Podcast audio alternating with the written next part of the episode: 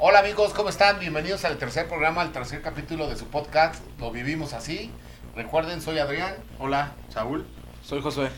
Este, y el tema de nuestro tercer tema es hablar de la colonia, del barrio, este, de todo lo que pasa en el barrio, en la colonia, de, de eventos y, y, cosas que hemos vivido. Este, ¿Tienes algo que comentar, amigo, sobre el tema? Sí, claro, este, pues yo creo que en la mayoría de colonias o barrios, pues muy representativo es la fiesta patronal. Entonces, en, en donde vivimos, pues es muy representativo San Miguel Arcángel. Entonces, la, la fecha para esta feria es el 29 de septiembre.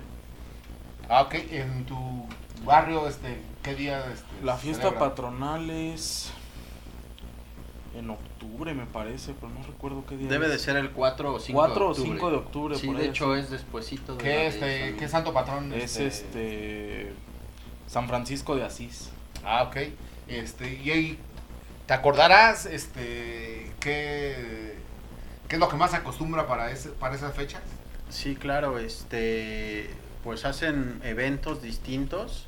eh, la- en alguno de ellos es carreras, em, carreras, este, también en bicicleta, por supuesto el castillo.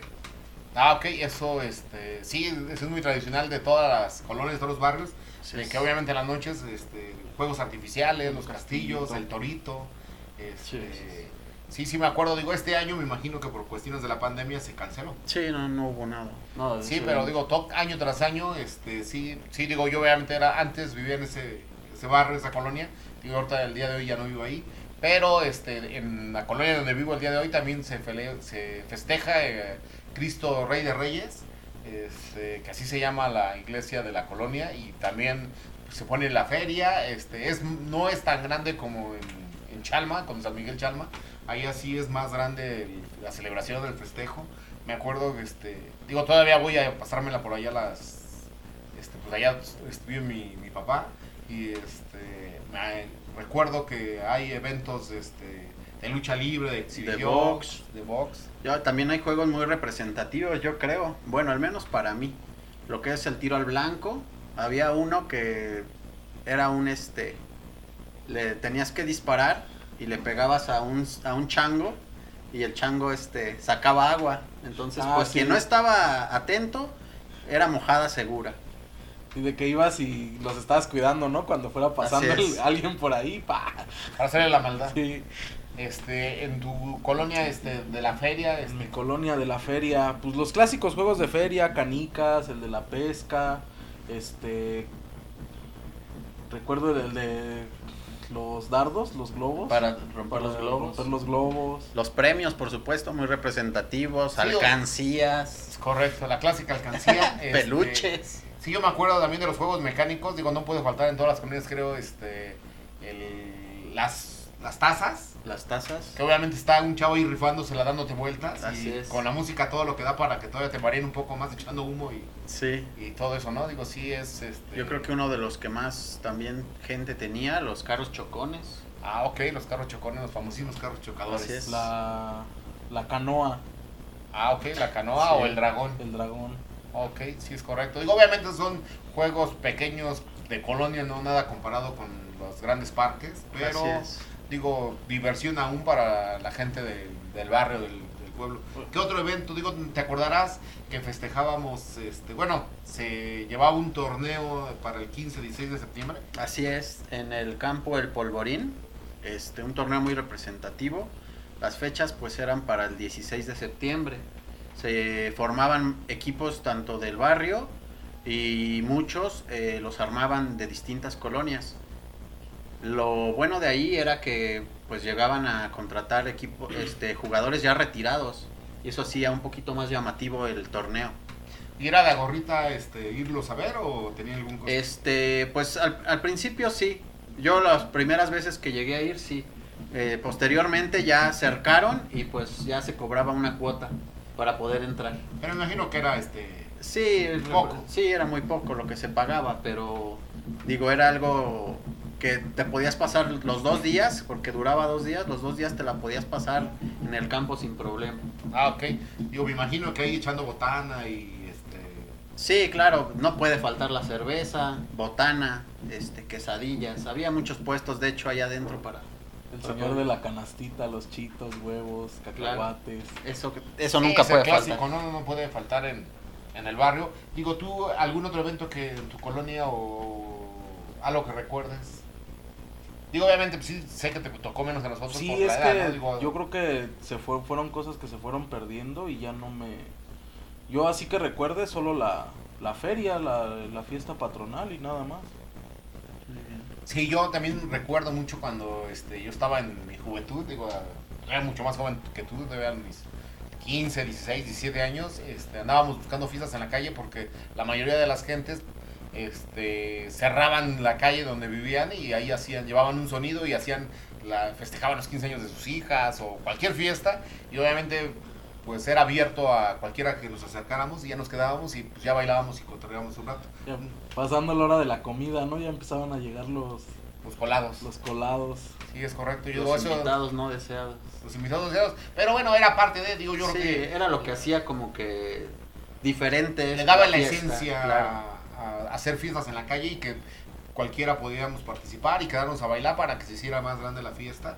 Y pues digo, me imagino que salí en un montón de videos de quinceañeras bailando porque sin que me conocieran van a decir quién era ese, pero pues así se acostumbraba en aquellos entonces. Así Al día de hoy no sé si alguien acostumbra ya a hacer No, eso. yo la verdad que no he escuchado. Yo, yo creo que sí no falta, pero sí ya, ya bajó mucho ese, ese tipo de, de fiestas en la calle. Sí, yo creo que ya la gente al día de hoy ya acostumbra más este, contratar un salón de Así eventos es. sociales y ahí hacer su fiesta, ya no como cerrar la calle y decir, ay, aquí hago mi fiesta. Así es. Y ahora ya no se da tanto eso. Los colados eran, digo, igual en los salones, a mí me tocó varias veces, que te invita el primo de la amiga de la quinceañera y terminas ahí sin conocerla, pero en tanto como en la calle no. No, ahí sí ya no me tocó. Sí, digo, eso sí es como de los noventas, Sí. 2000, por Sí, ahí. yo creo que este, ya a partir del 2000 empezó a, a mermar. a mermar un poco, pero sí era muy representativo en el barrio en ese tiempo. Yo creo que también no podía faltar este, los lugares donde se hacían bailes o venían grupos de distintos géneros en, en este cerca de nuestra colonia. Sí, digo, este, no sé si en, en la- en las colonias de la gente que nos escucha, este, también se realizaban los eventos este, de ferias o eventos, como dices, que iban, llegaban grupos a amenizar y a, y a hacer eventos este, musicales. Este, acá en el barrio eh, había un lugar que le llamaban, no recuerdo muy bien cómo se llama. ¿te La, la troja. Ah, ok, sí, la famosísima Troja.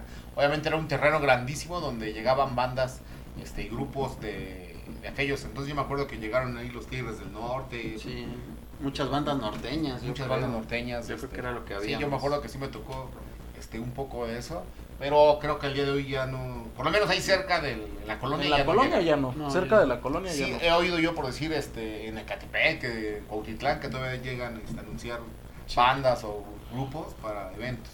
de esos eventos masivos. Sí, pero en la colonia ya no. De hecho, yo desde que tengo memoria, la troja ya no. Ni siquiera la abren, creo. No Dejó sé de para qué lo ocupan. Sí, la verdad ya desconozco, no sé qué fue o por qué dejaron de hacerlo, no sé cuáles serían los motivos. Digo, me imagino que porque la- el lugar era muy pequeño y la seguridad no era suficiente. no, sí, la verdad no había como que una seguridad de estar ahí, digo, no nos importaba mucho. Este, el- el- lo que nos importaba pues era pasar un rato agradable. Este, no sé, también hay, yo creo que cerca de todas las colonias o barrios, salones que son representativos del lugar. Por ejemplo, pues había un, dos o tres por la colonia que eran muy representativos.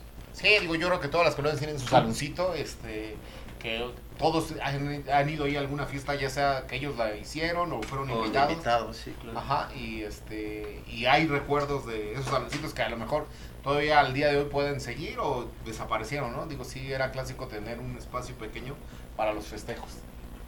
Sí, el, recuerdo ahí cerca la Unión, que yo creo que también desde sus tiempos ya existía, porque Sí, no, y el, y el Yo he salón escuchado sigue, muchas ese sí. historias. Ese sí sigue, ese salón. sigue, pero obviamente antes de eso había muchos, muchos saloncitos que desaparecieron, digo, tres o cuatro, que este, tenían, digo, eran muy pequeñitos, pero eh, para la gente que tiene un poco más de posibilidades, ahí hacía sus, Era donde podían hacer sus eventos. sus eventos, es correcto.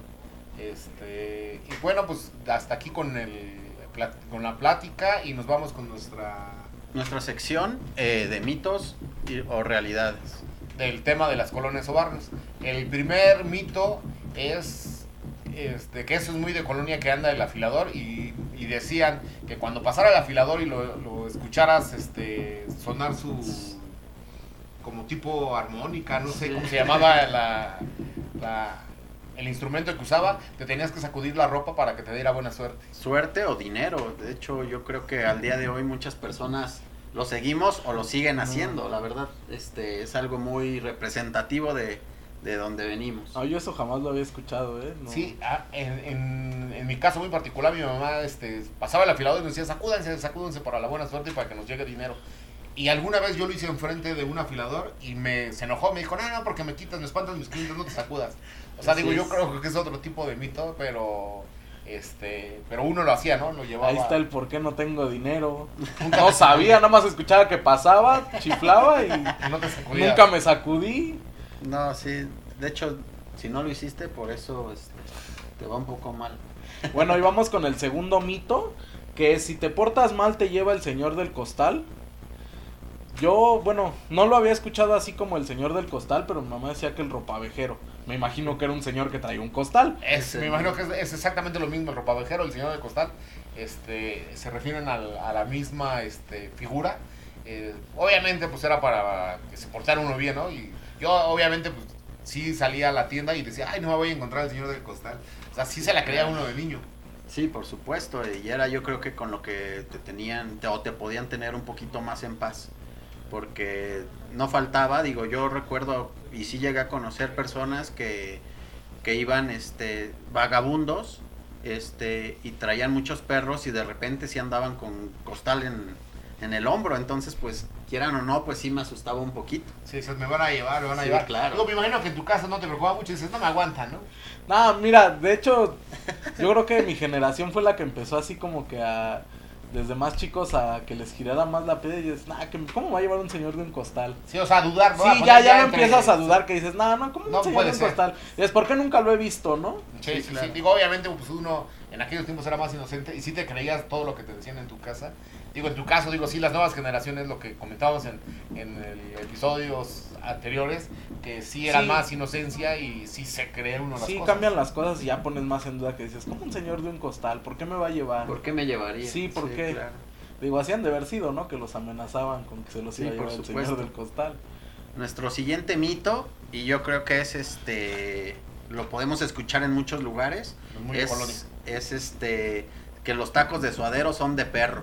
Sí, digo, eso es muy de colonia, que en toda la colonia que dicen, no, no, no, ese postecito, este, eh, son los tacos de perro. Y obviamente, Sí. digo, eh, pues mitos, ¿no? Eh, Lo va a buscar, va, va al periférico por su carne. dice. Sí, no, dicen que por qué no ven ningún perro alrededor, ¿no? Sí, que obviamente, o que ya por eso desaparecieron Sí, los perros de la colonia. Digo, no tiene nada que ver con la perrera municipal. pero, este. Bueno, pero también hay un método muy efectivo para saber si son de perro o no. Si, si le das, dicen que si les das de comer a un, a un perro que esté por ahí y si se lo come, es que no era de perro, porque dicen que perro no come perro.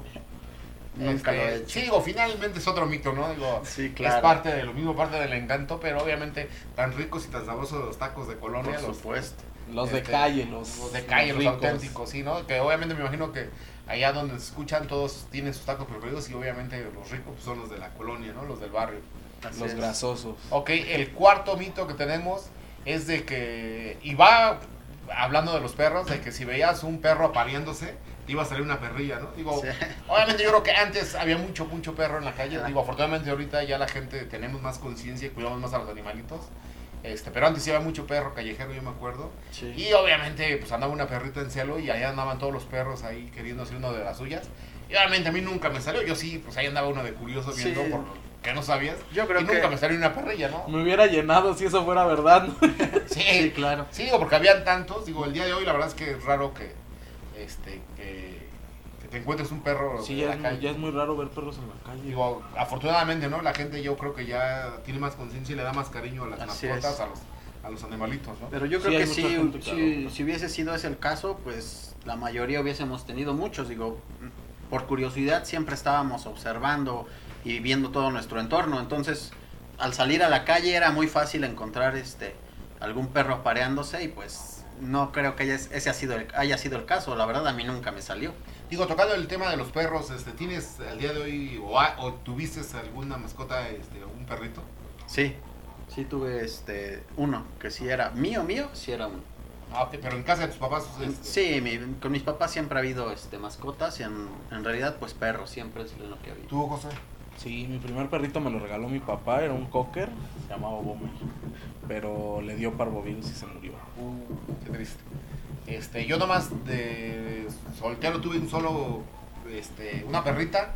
eh, la compré cuando yo ya trabajaba, porque mi papá este, en casa nunca nos dejó tener este, animales, porque decía que uno se encariñaba mucho y que pues, no duraban y que iba a sufrir Iba a mucho. sufrir, claro. Y cuando se nos fue la Crazy, este, sí, sí, sí, Sí, sí, la sufrimos. La verdad es que sí, es un dolor este, fuerte y Sí, y aunque ya estaba yo este mayor de edad, sí me dolió mucho la partida de mi perrita. Digo, murió de viejita, este, pero sí duele.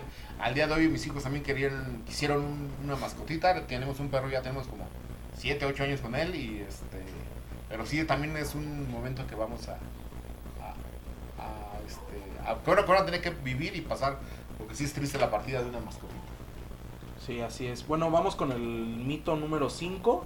Dice, ¿espantan en tu barrio casos paranormales o algo así que, que haya habido en su... Yo creo que ese es un clásico de todos los barrios, pero para este, yo creo que para abundar más este ese tema, porque yo creo que ese es muy largo, muy extenso, nos vamos a, a llevar mucho del programa.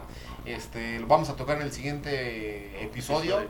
este, que va a ser un especial por Día de Muertos, que ya es este, la siguiente semana, eh, y vamos a, a tocar el tema de Día de Muertos, de cosas de terror, Espanto. de experiencias. experiencias y todo eso y pues, no se pierdan el siguiente capítulo y este esperemos que les haya gustado este y los que vengan y no olviden seguirnos en nuestras redes sociales este darle like suscribirse es muy importante este que lo compartan este y que nos este Nos Que hagan nos- sus comentarios, participen con nosotros, la verdad eso nos gustaría mucho, este, para saber también qué tema quisieran que tratemos y, y hablarlo de acuerdo a lo que nosotros hemos pasado. sí y que nos compartan este mitos que este que conozcan de que digan ay pues yo conozco estos mitos y obviamente hablarlos a ver si los conocemos y si no pues saber qué con qué mitos este tienen ustedes este o apliquen o hayan escuchado Sí, también nos pueden mandar sus historias de algo paranormal que les haya pasado. Las redes van a estar apareciendo aquí abajo. Y este, déjenos sus comentarios, los vamos a estar leyendo y esperamos poder interactuar con ustedes. hasta luego adiós Muchas gracias. Hasta luego.